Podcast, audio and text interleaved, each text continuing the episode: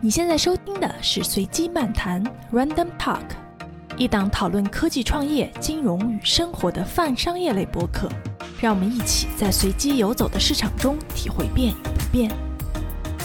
大家好，欢迎收听随机漫谈，我是 Rachel。哎，大家好，我是任老师。今天是我向任老师学习。对，任老师前一阵儿花了很多的时间研究了一下碳减排和碳中和的问题。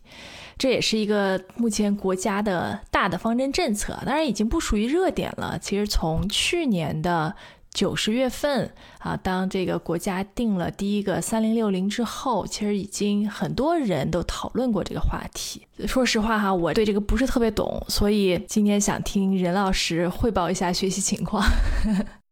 对对对，跟大家汇报一下学习情况。这是听众反映说想听这个，好像也挺有趣的。因为最近那个呃，国内碳交易刚开始嘛，所以我也想去看看有没有赚钱的机会，所以去了解了一下啊。那我们就先从全球变暖开始说吧。从二零二零年疫情开始，然后到今年有一些极端的气候，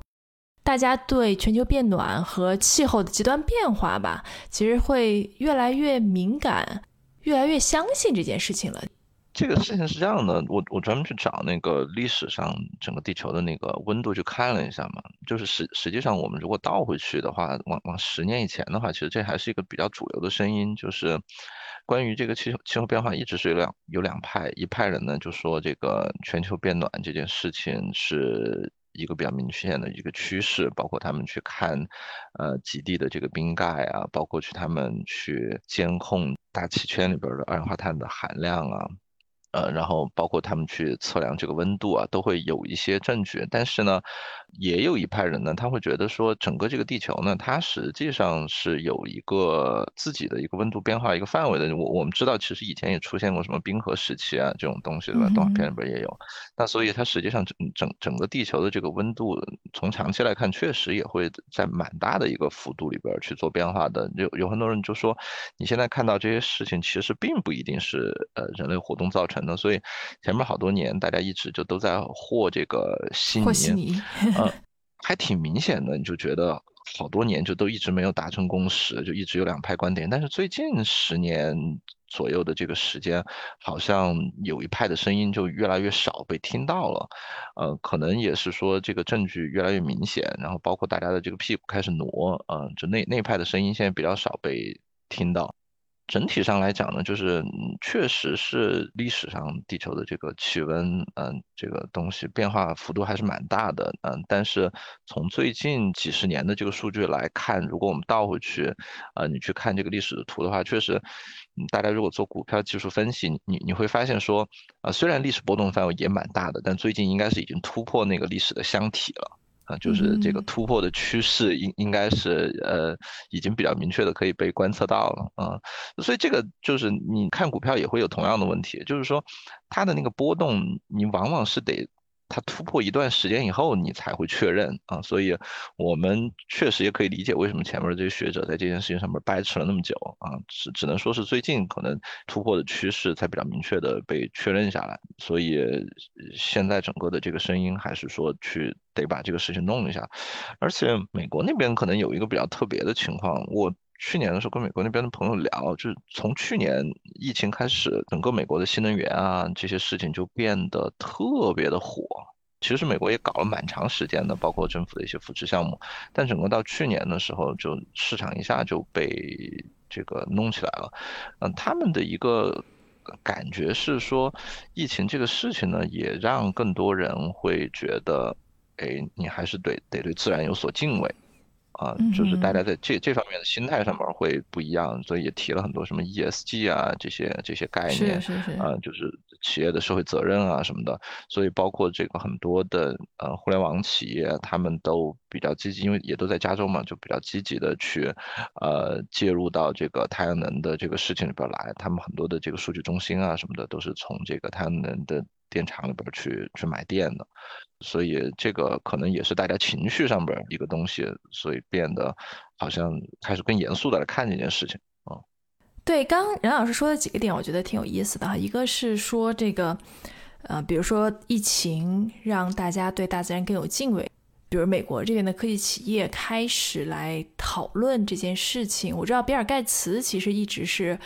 特别先锋的站在前面，跟大家反复的去讲温室气体可能会对人类带来的影响。还有就是刚也说到 ESG 的这个概念，算是股票投资里面近两年比较热门的一个话题，而且从回测的历史结果来看。ESG 好像是一个非常抗风险的、回撤很小的一个投资概念。我们知道现在有很多 ESG 的 ETF 表现都还是挺不错的。其实我最近也在想这个 ESG 的这件事情。最开始会觉得这个有点像是一个意识形态的东西。嗯，其实一直有人在说嘛，你得有社会责任呐，你得环保啊，可持续发展啊。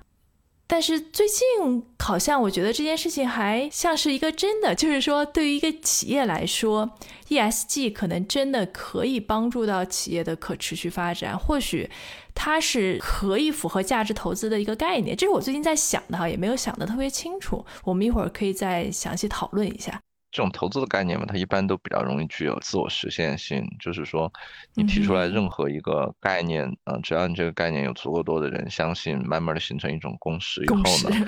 啊，真的就是趋势嘛。所谓趋势，不就是投资者形成一种共识嘛？当你形成了这个东西以后，它确实就会呃慢慢的实现。包括全球的碳减排，我觉得跟前边什么东京啊这些非常重要的一个区别，也就在于。这一次可能大家的这个共识是比较明确的啊，前边可能是欧洲啊或者一些区域形成共识，但是从去年以来吧，随着美国和中国在这件事情上边的这个态度发生了比较明确的表态，感觉这个全世界的共识就大家一一下开始比较严肃的去看这件事情了，以以前就。真的是一个一个锦上添花，大家靠自觉的一个事儿啊。但是这这两年，所有人的心态都会觉得说，哎，会不会什么时候开始去强制的去执行啊什么的？所所所有的企业国家都开始很认真的在看这件事。对这个我还有一点疑问哈，就是像比如说欧美这种发达国家，那比较好理解嘛，它现在已经从第二产业变到第三产业，对吧？它对能源的消耗已经没有那么大了。那他肯定会去倡导说，大家需要啊保护地球啊，然后要碳减排啊，这个是比较好理解的。但是对于中国或者是印度这种经济还在高速发展的国家来说，这个一直动力是不足的，对吧？那为什么就在这样的一个时间节点，比如说中国突然就改变了态度呢？嗯，这事我觉得是几个方面看。第一个是说，确实是。这些年我们看到这种呃环境的这个情况啊，这些还是能看得到的，对吧？就包括我们河南这次这个水灾啊，包括这些东西啊，就大家发现说这个也不光是个口号，你不弄的话，呃，还是确实会对你造成很大影响。而且国内在这个问题上边还挺明显的，就是除了这次的这这些极端天气以外，其实国内折腾这个雾霾不是也也已经斗了蛮蛮多年了嘛？就从零零八年开始啊，然后到后来。自己就开始觉得这个不太舒服啊什么的，大家都开始河北这圈的这个 钢铁就被折腾了好好长时间啊。嗯，就是我觉得，所以经济发展到了一定的这个程度以后呢，大家开始也开始是对环境去更重视，这个趋势在国内还是蛮明显的。虽然你还在发展，但是随着你的这个经济收入提升，然后大家也意识到，如果你破坏了这个环境的话，实际上你整个人的这个身体健康和你的呃生活的这个舒适性还是会受到非常大的影响的。这个是一个。另外就是前前面说的这种极端天气的这个影影响，还有一个比较重要的考量，我觉得可能是说。我感觉啊，中国和美国把这个东西还是当成是一种国际政治上的一个武器吧，啊，或者不不管是一个武器还是一个防御的东西，总之这个现在是一都比较热的一个点，大家都还是希望说，呃，既然我也不能够呃一直拖着，那还不如我就站出来，有点这个担当。关于你说的欧美的情况，欧洲的情况跟你说的是比较像的，他们蛮早就所谓的碳达峰了，他们他们已经很很早就到了高点，然后其实。最近的一二十年已经开始那个碳排放开始往下走了，美国呢会稍微晚一点，但整体大的趋势也在那儿。但是实际上美国一直的态度不是特别积极的去管这件事情。呃，我这个我也觉得，主要是 Trump 的原因嘛，对吧？不是，Trump 以前其实就是这样，就是那个东京议定书是个九十年代的东西。对吧？然后但是美国没几年就就退出了，那个时候根本川普啊还在做电视节目呢啊，所以这事儿其实跟他没关系。美国好像一直有点那个感觉，我也不知道是为什么，不知道是不是跟就美国人平时喜欢开这种大排量的车啊，就喜欢享受这种生活有关。一直到现在，它的这个人均碳排放还是走在世界非常靠前的这个位置，应该大概是中国的三倍吧啊，虽然它总体的这个排放。没有中国高，但它其实人均值确实还是蛮高的，他可能也是有点觉得影响到他生活方式了啊。嗯，确实，发展中国家是面临两点，一点就是你前面说到的，它其实现在还是在一个高速爬坡的一个过程啊，像中国和印度这样的国家，可能都是在最近的十几年里边，整个的这个排放还在翻倍的往上走。啊，就非常的吓人，就中中国的这个排放，在过去的，嗯十几年，基本上就是翻着倍的往上走，就差不多是十年一倍这样子，增增长的非常厉害。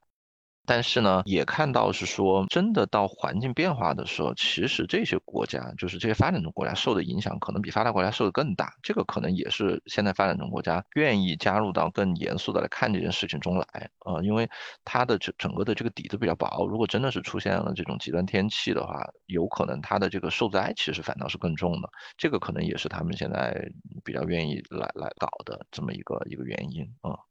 对，刚刘老师说到一个概念，就是碳达峰，可以跟大家简单解释一下吗？就是你的整个二氧化碳的这个排放到了这个历史高点，就是就到这儿，我们就不再增长了。从明年开始，我们就要往下走了，基本就是就是这么个概念啊。当然，实际上除了二氧化碳以外呢，就温室气体它还包含一些别的这个成分嘛。嗯，国内谈的比较多的，好像主要是碳啊，但是实际上别的那些也是一样的，就是它造成的结果基本都差不多嗯。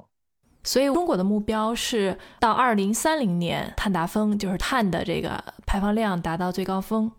对，就是还给自己留了大概十年的时间去增长。然后现在定的目标是二零六零年的时候呢，要到碳中和。嗯，这个呢定的就比较厉害了，因为像欧洲这些国家，他们基本上在九十年代、两千年左右，它其实就已经达峰了啊。但是呢，它的这个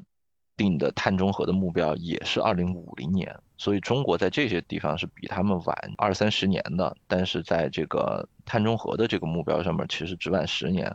怎怎么讲呢？就是说前边这一段呢，还是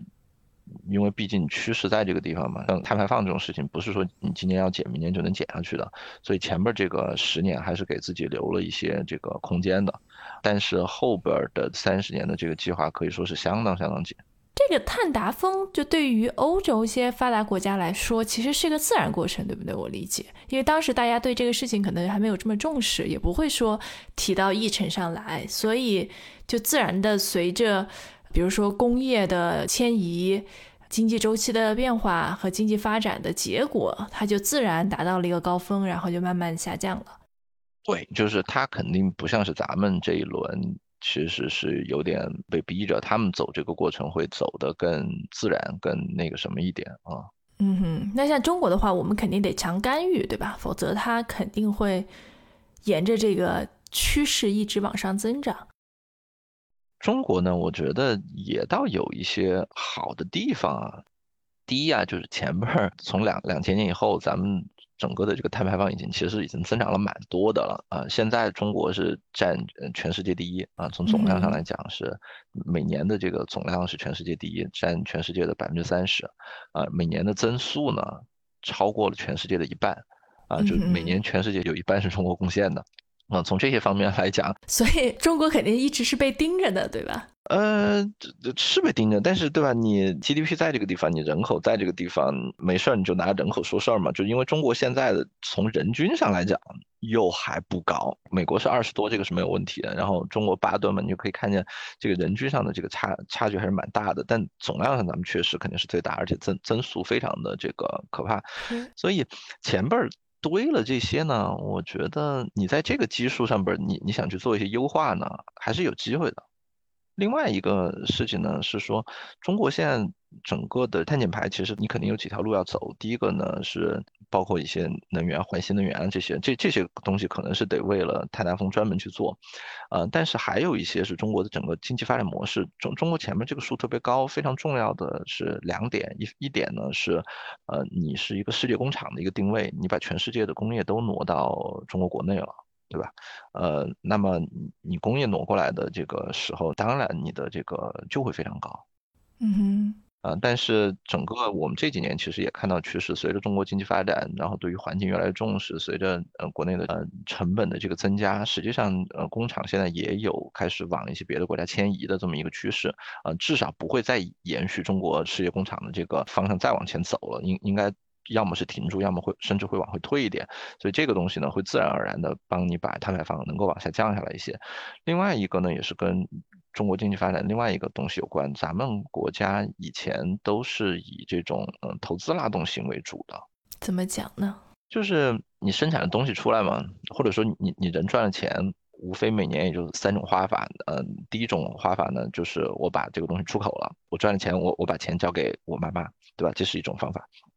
然后，另外一种方法呢，就是我我把自己的钱用来花掉了，就是消费掉了。第三种方法呢，就是我把自己的这个钱呢，呃，用来做投资，投资到一些别的地方去，我指望明年可以赚更多的钱。那在国家层面也是这样子，就是你要么是出口，要么是消费，要么是投资。中国老百姓。嗯的这个习惯嘛，就还是比较喜欢投资的。投资你在个人层面就是把钱存银行或者是买股票，在国家层面这件事儿其实就是你把你生产出来的这些东西用又用来做了基建啊，修了新的工厂啊，去干了这些事儿。所以咱们国家在过过去这些年这些基建，什么水泥啊、钢材啊这些东西都用的特别多，这些都是特别产生碳排放的行业。嗯哼。但随着你越来越向消费型的这个方式去去转变啊，就是所谓的拉动内需啊，这这种事情啊，那么这方面可能会好一点。投资比例如果没有以前那么高，大家更多的是吃吃喝喝的话，应该碳排放的这个消耗没有那么大。啊，所以这几个趋势呢，都还是说，咱们其实也有一些自然的趋势，能让这个碳增长的没有以前那么快啊。但是光靠这个肯定是不够的，所以肯定肯定还会有很多这种比较激进的这个政策方面来引导这个事儿。你就说到比较激进的政策引导，它大概会有哪些方式呢？有一些是老百姓看得见的。更多呢，其实是让全社会来去知道这件事情的重要。你比如说新能源汽车这种事情啊，这件事就其实是属属于一个特别典型的，大家都能看得到，非常关注，对吧？你像北京的这个车牌，对于新能源和普通的这个，它实际上是有非常强的这个的，每个老百姓都是跟你的生活息息相关的，你你会特别把这个当个事儿。但是实际上呢，它对整个的这个减排的贡献不大。呃，为什么这么说呢？中国整个交通业占碳排放的这个比例才百分之十几，都不到十五，大概就是一般十二十三呀，可能高一点的时候十五，就整个交通运输就这么一点。然后这个交通运输里边还有好大一部分是货运，呃，客运可能在中间又是只占一个几分之一。你再把这个东西放到你个人的这个乘用车上边来，它实际上占的占比例是很小很小的。嗯哼。你把它全都改成电车了，也也就那么回事儿。所以应该从大头开始抓，是吧？大头咱们再抓。但是这个事情的 好的地方呢，是说你呃，第一啊，它可能不完全是从碳排放的角度，它可能也有从这个城市环境啊这些。你这个汽车多了以后，你可能影响这个城市里边空气嘛，这个是一方面。但另外一方面就是你你让所有老百姓都知道这么一件事情，他会有意识来参与啊，这个其实是一种教育。嗯，中国比较大的。就碳排放最大的两个行业，一个行业呢就是这个电力和供热，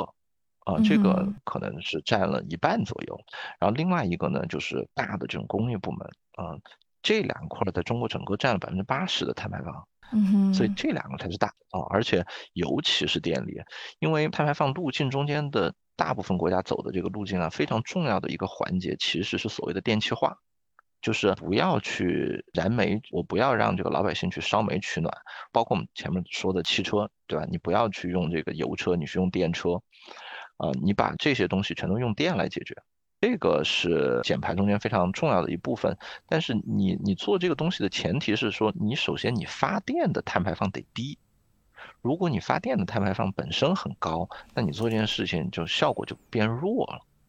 啊，所以中国的这个电力会是一个呃挑战非常大的，因为咱们国家的这个电力啊，煤电比例特别高。嗯哼。我看到说大概百分百分之八十还是百分之多少都是煤电，那煤这个东西呢，它比起它在化石能源中间都是算高的，它比起油啊，比起气啊，它的这个碳排放都是会高很多的。所以中国现在是这个问题可能会是未来实力使得最大，而且最能见到效果的一个地方。在电厂方面，嗯，把这个燃煤的这个电厂给控制住，短时间呢可能能不能往这个呃油啊、气啊去稍微的。做做一些，但是长期的肯定是往这个可再生能源这边去过渡，啊。所以现在可再生能源主要的是风电和水电，太阳能目前肯定是水电最多啊，但是发展的这个趋势呢，可能会是太阳能会更主要一点，因为中国的水电其实开发的差不多了，嗯哼，啊，水电它的这个技术是一个相对比较老的一个技术，那。也也不会有什么特别大的突破了。中国能修水电的地方，其实修的差不多了。嗯哼，啊，所以更多的这个空间应该是在太阳能和风电上面。那还有核能呢？核能嘛，现在就是因为日本出了那个事儿，其实前些年中国的这个核能是走的比较激进的。大概是从两千年以后，因为欧洲那边啊，它整个的核电站的这个趋势其实已经形成了，就是核电站会慢慢的关停。我都知道有这种欧洲的核电方面的这个专家，从两千零几年开始就一直在中国工作，他就来来来中国工作，因为那边没有这个需求了。嗯哼。但是日本这个事情出了以后呢，现在大家对这个事情还是比较敏感。嗯，而且你欧洲这边也放弃这条路径以后，中国在这件事情上走的特别激进，可能不管是民间啊或者什么的，也都会有一些顾虑吧。所以至少现在明面上没有把核电排在一个特别高的位置，这个可能也跟这个太阳能这几年的大发展有关，因为太阳能光伏的这个技术从两千年以后进展还蛮快的啊。刚开始搞的时候全靠补贴啊，现在基本上已经是呃可以用来做正常的商用。哎，我比较好奇，就是任老师，你个人对核电的看法是什么样的？我对这件事情的了解不是特别的深啊。确实，核能这个东西，你如果控制的好的话，它肯定比什么东西都省事儿。在我在在我看来，它也不需要占很多地方，不出事儿的时候其实是挺安全也挺干净的。呃，这些我觉得都是挺好的。但是核能主要是它需要考虑的这个。安全因素太多了，呃，你就保不齐它会在哪个地方会有什么问题啊？不管是它整个运行期间的这个事儿，就出过两次嘛，对吧？就是呃日日本的这个比较大的和俄罗斯当年的那个，然后包括你的这个核废料的这些处置能不能有比较。啊，好的，比较安全的这个方式，能能够把这些东西弄好。所以，既然其他国家搞了那么多年，现在是是这么个态度，那你肯定也不愿意去做一个实验，最后弄得自己骑虎难下，弄出一堆烂摊子没法收拾啊。所以，我对核能这件事情，整体还是持一个观望的态度。说的具体一点，就是你要跟我说要在我家。附近的什么 地方造一个核电厂，那我肯定心里不是特别乐意的啊。明白，对，所以刚说就是电力这块儿可能是减排的非常重要的一个部分，会对老百姓的生活有什么影响吗？希望不会有什么特别大的影响啊。电力这块呢，它是这样的，它有几个问题。第一个问题呢是总量的问题。如果说你要去限制这种煤电机组啊，这些特特别是以后甚至可能会关停，那么你实际上整个可能电力会受限啊。中国，你记得咱们小的时候其实挺爱停电的，对吧？嗯，是。没事儿就停个电什么的，但最近十几年，其实咱们已经很少遇到就停电这种事儿。你至少你在北京这样的大城市，你民用电的话，其实已经很少停电了。我遇到停电，基本已经都是那种，比如说检修啊这类的事儿，你已经很少听说拉闸限电这种事儿。但是你你如果未来这边有控制的话，哦，我我觉得有可能会重新的出现这类的情况。嗯，当然它刚开始肯定不会主要影响到居民，它。可能是在一些工业领域，我听说去年好像在江浙那边有出过一些这类的一些一些情况。总之，电这件事儿至少可能不会像以前的那么富裕。那它对个人的这个影响呢，可能就是咱们国家的这个电费有可能会涨，我猜有可能会涨，因为是个成本问题嘛，其实是个成本问题。至少它可能会把你的这种所谓的这个阶梯往上几个阶梯的这个电价给加起来。我非常可耻的，我用电每年都会用到三阶梯啊，所以这个应该会被多收不少电费，因为我我家里人比较多了。所以你也 你也靠人口来说事儿是吗？呃，是是是，你你一定要靠人口说事儿。那就北北京其实现在有一个政策啊，就是如果嗯有听北京的听众，北京有个政策，如果你家里有多于六口人，然后你你可以去供电局办一个手续，然后你的这个阶梯一阶梯和二阶梯的电量会增加，电价不变，电量增加啊，就是说别人可能一阶梯是一千度，你你就一千二百度，差不多这样子，具体数我不记得。嗯哼，这个是一个总量上的一个问题。另外一个问题呢是，咱们国家以前用这个煤发电，煤电我的理解啊，它虽然嗯污染什么的会比较大，但它有一个好处是煤电的呃机组呢，它相对来说比较容易控制发电量。嗯哼，啊，因为用电这件事情，呃，电和别的能源不太一样，它不像是你挖石油，你挖出来你用不了，你今天就就提前就存在那个油桶里边，明天再用。电力。最特别的地方就是它一定是一个即产即用的东西，你现在发出来的电用不掉就浪费了。嗯哼，我们不考虑那个大规模存储这事儿，不考虑大规模存储的话，你必须是现现时发就现时用。那么太阳能、风电，包括水电都会存在一定的问题，就是不是特别好，呃，根据你的这个使用去调节，啊，所以呢，它会使得说一定程度上来讲，你可能装机机组很大。最大发电量也很大，但是用起来不如同等规模的煤电那么那么舒服。是是，像水的话会有旱季的问题，对吧？然后风的话，这个季节性这个不可控因素可能就更强了。包括太阳能，它也有冬天和晚上。晚上特别明显啊！美国这边现在加州这边它的这个电量，它是每天。同时时间段是不一样的，然后加州的这个电呢，基本上都是白天太阳能发电的时候就比较便宜，但是实际上它主要的用电高峰，因因为美国可能已经更多转入这种消费型的这个消耗了，它的这个电力消峰期高高峰其实是在晚上，嗯，就是大概是七点到十点的这个时间，这就很尴尬了，因为这个时间太阳能下线了，嗯哼，所以现现在我们在美国看到很多的这种太阳能的这个项目，它一般都带电池了。就它必须得带电池，因为它不带电池，它经济上不不合算。就白天发出来都是低价往外贱卖，然后到了晚上的时候呢，电价好不容易涨起来的时候，它没有发电量，所以他们发现说，哎，我买个电池，把这个电存到晚上卖，说不定更划算。所以这个也会是咱们中国未来会遇到的问题。咱们现在这个煤电特别多，你你不觉得？但是以后一定会这种时候比较讨厌啊。对，我觉得电这个事情还挺有意思的。你像美国前一阵儿不还德州大规模的停电？我住在西雅图地区嘛，像前一阵儿出现极端高温天气的时候，也有很多地方停电。你想一想就觉得挺不可思议的哈。但是当然它有很多这个官僚体制啊，包括这个市场的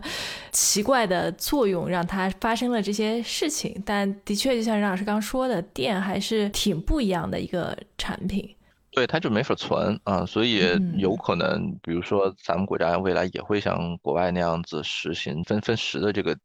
电价啊。国内说了很长时间，但实际上真正搞的地方不多啊。我我也不知道它是不是主要是放在工业领域，但是如果这件事情搞起来了，很有可能大家就会更多的去用这个电池。啊，就是这种存储式的电池，用用这个来去降低你的成本。美国和欧洲现在不管是在商业领域还是在民用领域，其实呃这个都还已经用了蛮多的了。啊，就大家发现成本上还是还是合算的。啊，但是北京好像是前一段时间是出了一次事故啊，估计最近会消停一点啊。但是听上去，随着电力从矿石能源向可再生资源的这个转变，那么储能肯定会变成一件非常重要的事情。是。所以，我们刚讲了，如果要实现这个三零六零的目标，那么很重要的一点就是电力。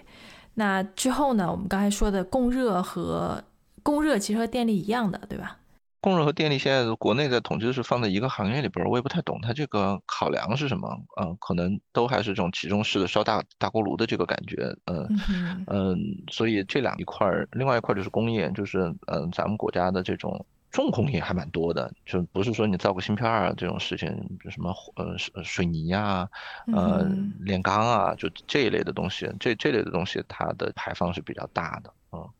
所以会对这相关的产业会有一些影响吧？我觉得，如果要想实现它这个目目标的话，可能整个比较大的就是中中国未来的这个基建速度啊，这些我觉得可能得放缓。呃，因为如果你一方面要特别大力的去拉基建、拉投资，这些可能都是不可避免的会产生比较高的排放。当然，可你可能有些新材料这些可以在一定程度上缓解，但这个事情就不好说了。嗯，好在我们之前已经建的差不多了。是，所以我我是觉得能赶在这个点去提出这么一个目标啊，我觉得也是因为第一前面也建了蛮多了，啊，第二呢也是说你你现在提的短期目标只是二零三零年达峰嘛，就你现在整体上来讲你是处在一个历史高点的一个位置，你处在一个历史高点，你还给自己留十年的时间再往上走，就还是留了一些空间的。就该建的赶紧建，对，就中国也建了不少了。是，除了每年的那个数据，我我还找到一个数据是，呃，历史累计。当然，这个历历史累计呢，可能就有好多都是估算的，比较早的那些时候肯定有估算的。从历史累计的数来讲，大概现在中国是美国的一半。嗯哼啊，就因为美国它比较早就起来了嘛，中国是咱们是最近一二十年才起来的，但是中国也也到了美国的一半了，所以并不是说好像想象说这些国家已经排放了一百年了，咱们才排放了十年，只有它十分之一，其实也不是，它那一百年前面那几十年其实也也不太行啊，主要也就是最近排的，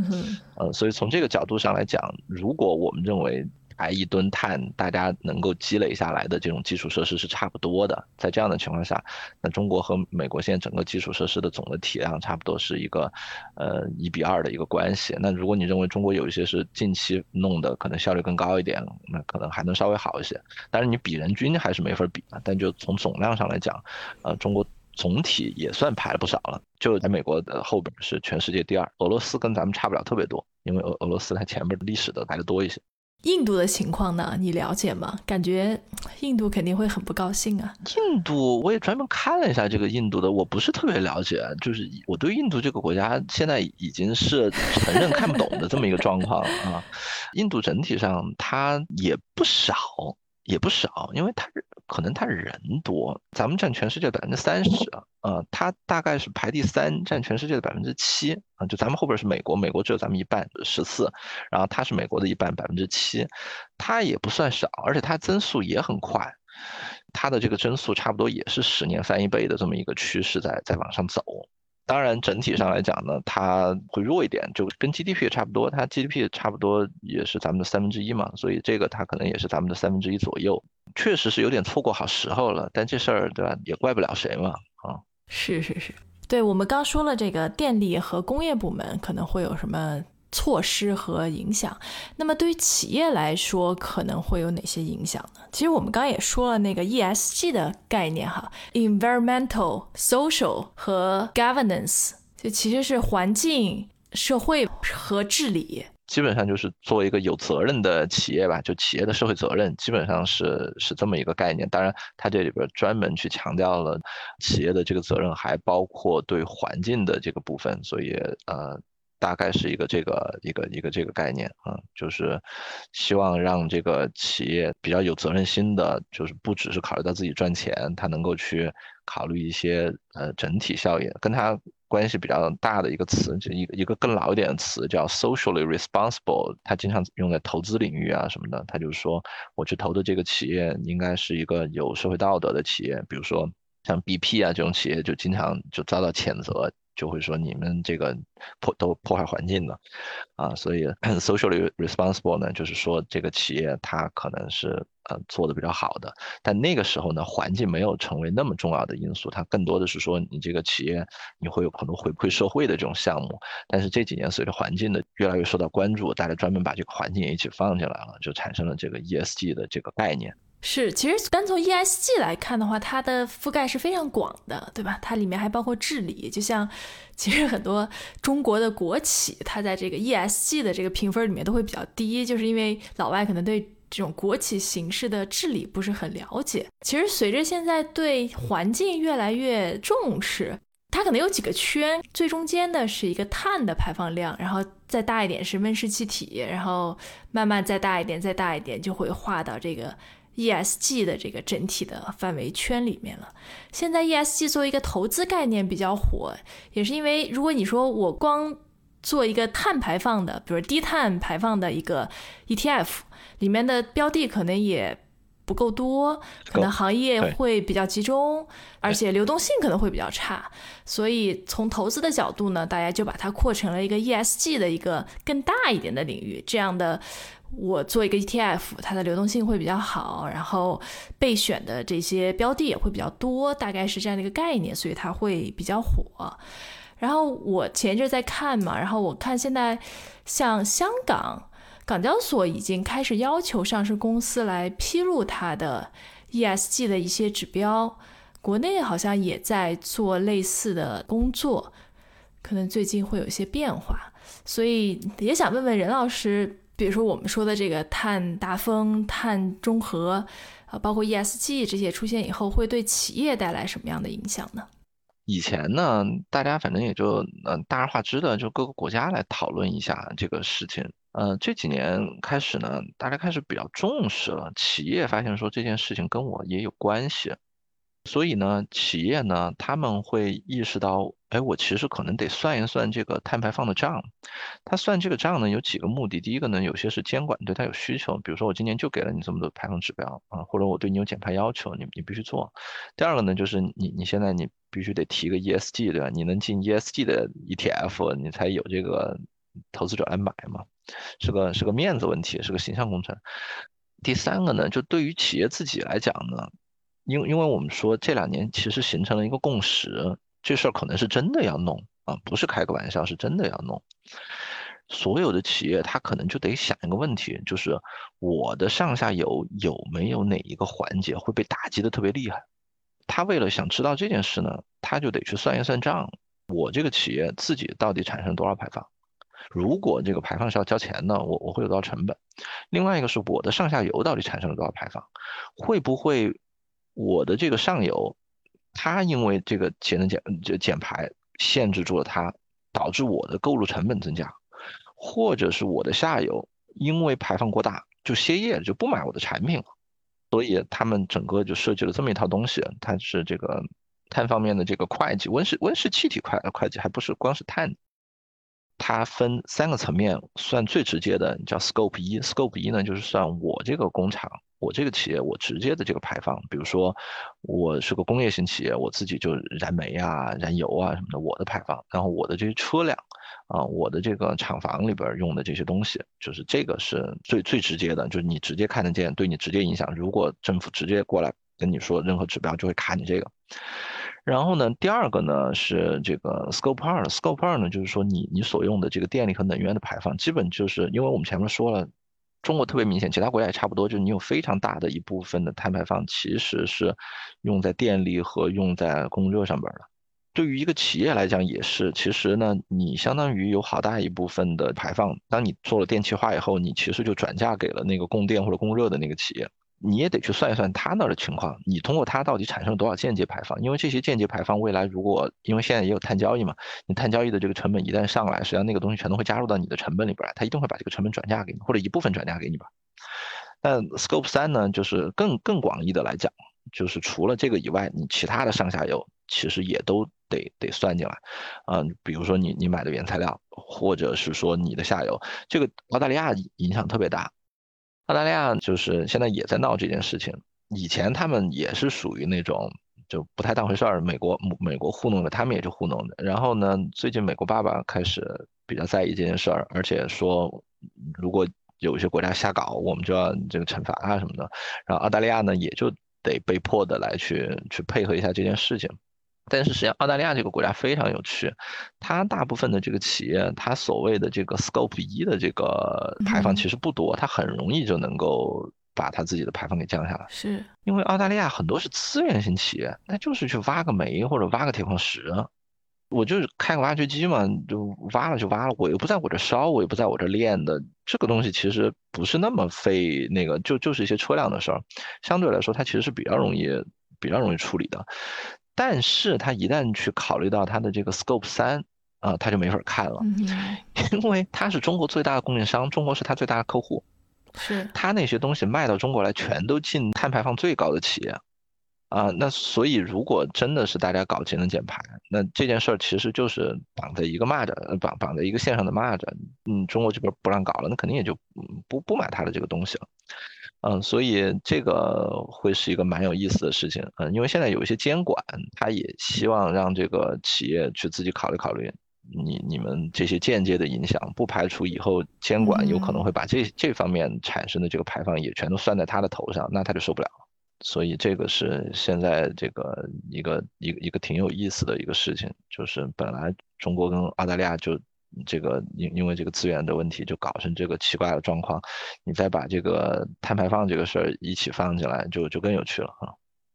哎，我比较好奇，就是杨老师刚说这个碳会计相关的这种人员多吗？就能做这事儿的都是什么人呢？这个应该也就是现在一个新的概念啊，所以它应该主要还是以前那波做会计的人啊，在里边去搞一搞。我觉得就是它是一个好的一个呃管理工具和一个思维方式，但是大家在现在这个阶段也不用把它太当真了。它可能就跟前几年弄出来的什么风险的分析师啊这些东西一样，他就说啊，我要去整整个去分析风险或者是什么。碳会计其实某种意义上来讲，它跟那个呃能源风险分析其实是蛮像的。当当然，你这个碳排放不只是关于能源嘛，对，你也关于一些别的，但是实际上它也有蛮大的一个一一一个一个重叠的。现在应该还不是一个特别强制性的东西，不过随着这个事情更多的影响到大家，我觉得所有的企业应该或多或少的都会去考虑一下，去关注这方面的事情。它不管是为了 ESG 的披露，还是为了它那那边的节能减排指标的这个披露，它其实都需要去去准备一些这个报送的数据啊。感觉这还是一个挺大的工程，不过也许这个数据化比我们想象的开始的早哈，就已经有很多沉淀的数据了。因为我现在其实挺没有概念的，就是一个企业，比如我生产这些东西，我能算的是，比如我的用电量，我的材料是什么，但它中间肯定有一个换算的比例吧？就我怎么把它们换算成碳排放呢？啊，这些我也没有特别的细节的去深究。就是它如果只算 scope 一的，它其实相对来说是比较好算的，对吧？我有多少的锅炉啊，我有多少的车辆啊，然后它有一个标准数套进去就行了。然后呢，我用了多少电这类的事情呢？嗯，它会是根据。当地的发电的电力来源结构，你到底是煤电多还是太阳能多，会给你有一个平均的一个一个一个排放量。像你再往上算那个间接效应，就 Scope 三的那个东西到底怎么算，那个肯定就会比较复杂一点啊。这个事情我也没有特别的去深究过。但我觉得现在从资本的这个态度上来看，ESG 还是非常受推崇的。感觉如果在这样的一个趋势下面，这件事情就已经不是说只停留在意识形态上面的，它可能真的会影响到企业的生产成本。会会会，你你特别在加州这样的地方，它的措施都是相当激进的呀。你的这些措施下边，你肯定是说，你这个企业如果不能达到他那个要求，会被搞得比较惨嘛。嗯，所以我觉得应该还是会买那个的。国内呢？现在说的比较多，我目前看到真正落地的呢，还不是特别多。就至少国内这个碳交易市场里边的那个价格呢，你跟欧洲的那个市场比，就低的不太像话。所以我也不太搞得懂，到底是前面指标给太多了，大家也不太需要呢，还是说整个的这个执行层面卡的不太严？听上去这这是一个套利机会啊。因为是这样的，欧洲的那个指标是欧欧洲内部用的，中国指标是中国发的，这两个东西没法兑换，所以如果你可以兑换，早就有人折腾了。以前全世界范围有一些他会去交易一些这种东西啊，呃，但是好像搞了不长时间，就这事儿也不太靠谱，嗯。最后剩下的可能也就是几个这种主主要就是欧洲的这个市场，美国呢会交易一些别的东西。美国主要是电，就是说如果你是清洁能源发的电，你会拿到这么一个票，然后这个票呢可以去交易。美国主要交易这个，就这个市场做的还不错啊。在美国你做个太阳能电厂的话，你会发现你有好大一部分收入其实是来自于来自于这个东西。嗯，中国前边可能都还是主要是在以政府补贴为主吧。减排这边，我反正看那个成本，觉得没有特别那个啊。我我当时关注这事儿，就是想说，哎，有没有可能，对吧？如果未来真的是要严严严格实行，趁着现在成本不高，去买一些这个排放指标，是是，到时候你不就能那个什么吗？嗯。但是，呃，有有几个障碍。第一个障碍是说，它现在是不允许个人交易的，就那个全国性的市场不不允许个人交易。中国前面开了大概有七八个这种地方的市场，这地方的市场允许个人交易，但全国性的不不允许。然后第二个呢是说，它的这个指标呢是有年限的，它指标名义上就是一年，一年过了以后，第二年还能不能用？现在说的比较模糊，没有说的很清楚。嗯嗯。第三呢，就是这个企业如果它没有指标。它到底是一定不能排，还是说不太好？就这事儿好像也没有弄得特别清楚，所以这个应该还是个比较早的阶段的事儿。不过根据这次这个教育行业的整改，感觉一旦我们国家想做什么，还是不惜成本、不惜代价的要推贯彻实施的。是咱们这种政体，它的优势还是就在说它没有那么多需要内部制衡的这种事情，就是我。大定主意要做，你谁也拦不住我，就我我就干，而且政策也比较有连续性，我觉得这些都是蛮好的地方。但是呢，有一个区别就在于说，有些时候你得猜，你得猜他到底想干嘛，因为他的政策啊，有些时候字里行间这语文你学的不好，你读不透。啊，所以我我我看最近很多人都在读各种嗯领导人选集啊什么的，我相信他们能研究的透一点。我我就觉得我这方面反正没有特别猜透，就是说咱们定这个目标到底是一个什么样的一个心态，是准备防御型的，我就说个时间给你，你就别烦我了，还是说咱们是一个进攻式的，就是这个事儿我一定要超英赶美，我就一定一定要完成，就是这个事儿我没太去猜透，因为。二零三零年是一个挺敏感的、挺 tricky 的时间的。第一，它在咱们到二零三五年的目标以前，嗯那预期就是从现在到二零三零年，咱们应该是连续性应该是比较强的，对吧？嗯咱们很多计划都是制定到二零三五年，所以到二零三零年的这个东西，应该就是一个已经定下来的一个事儿。你会觉得说它应该是一个比较那个的。至于说二零六零年嘛，对吧？那他在二零三五年以后，我相信咱们到二零三五年的时候，肯定会有一些新的布局、新的计划。所以二零六零年那事儿，我倒没有特别当真。对我们这代人都已经七八十岁了，那个时候七八十岁是年轻人。然后呢，你从另一个方面来讲呢，咱们二零三零年定的目标呢，不是减排，是大风。是是，我给自己定的目标是到二零三零年以前，我的这个碳还要增长。嗯，所以。这个时间很 tricky，嗯，到底怎么样不好说。但真的就是说，如果从三零年以后要开始往下降的话，任务是相当相当的重啊。嗯哼，就你看一下，就前边的那个增速，说过大概十年翻一倍，你按这个十年翻一倍的这个增速，突然要变成下一个十年就停了。那你这个就跟一百公里的车，这个车速的车车，你一定要在五百米以内就要把它停下来，我觉得差不多，就是你这一脚刹车应该是得踩的挺猛的，是是，特别是它相关设计的这主要还都是这种工业类的行业，它还不是说，呃，比如说养牛养猪什么的。呃，顺顺便说一句，他们说养牛好像碳排放还特别高，因为牛会反刍，会产生别的，呃，它不是碳排放高，它会产生别的温室气体。啊，我也听说了，好像是牛放的那个屁 的那个温室气体特别多。呃，都，但是就是因为你这种工业项目，一是现在已经有很多在建的，就他们的预估啊是说。要想在电力这个子行业里边达到这个目标，那基本上你你现在在建的这些煤电建完就不能再建了，就是现在已经在建的这些弄完拉倒，然后你还得比较早的就开始关停，那这个就很难搞了，因为你好多这种工业的东西回收周期都是比较长的，都是一个几十年的回收周期。那你这个要提前关停的话，成本也都是蛮高的。这还只是关的部分，你那边还涉及到你得新开新能源的电厂去把它接过去，因为你现在这个时间点上，你也不太可能再去弄别的东西周转一次了，基本上就直接得新能源去接，难度还是比较大。因为咱们国家的你基本只能往新能源走，咱们国家油和气比较少，所以你煤电一旦停了，要么你就上核电，要么你就直接走光伏和风电啊。不容易啊，感觉还是很有挑战的。所以任老师最后有发现什么赚钱的机会吗？我听了半天，觉得还是你说那个呃 ESG 的 ETF 最靠谱炒股。票是吧？我我说嘛，共识已经形成，是啊，我觉得现在至少全世界的这些国家感觉都是有共识的，因为嗯美国动起来，中国动起来，就是你别的这些国家你就不好意思不动了。嗯哼，我们只是聊天哈，不构成任何投资建议。对 ESG 感兴趣的同学可以自己去研究一下。然后任老师还有哪些要跟大家分享的？没有了，因为我这也刚开始学，也是听众反映说想知道这个，我就去临时学了一下。就如果说错的，反正大家留言就好了。是是是，因为我们也有了听友群，所以在听友群里面我们会征集话题。如果你有什么想让我们聊的，也可以加入我们的听友群，跟我们一起讨论。那我们今天就先到这里，嗯，好，谢谢大那家，感谢大家收听本期的随机漫谈，我们下回见，拜拜。拜拜。感谢收听随机漫谈。这里公布一个消息，我们决定开通听友群了。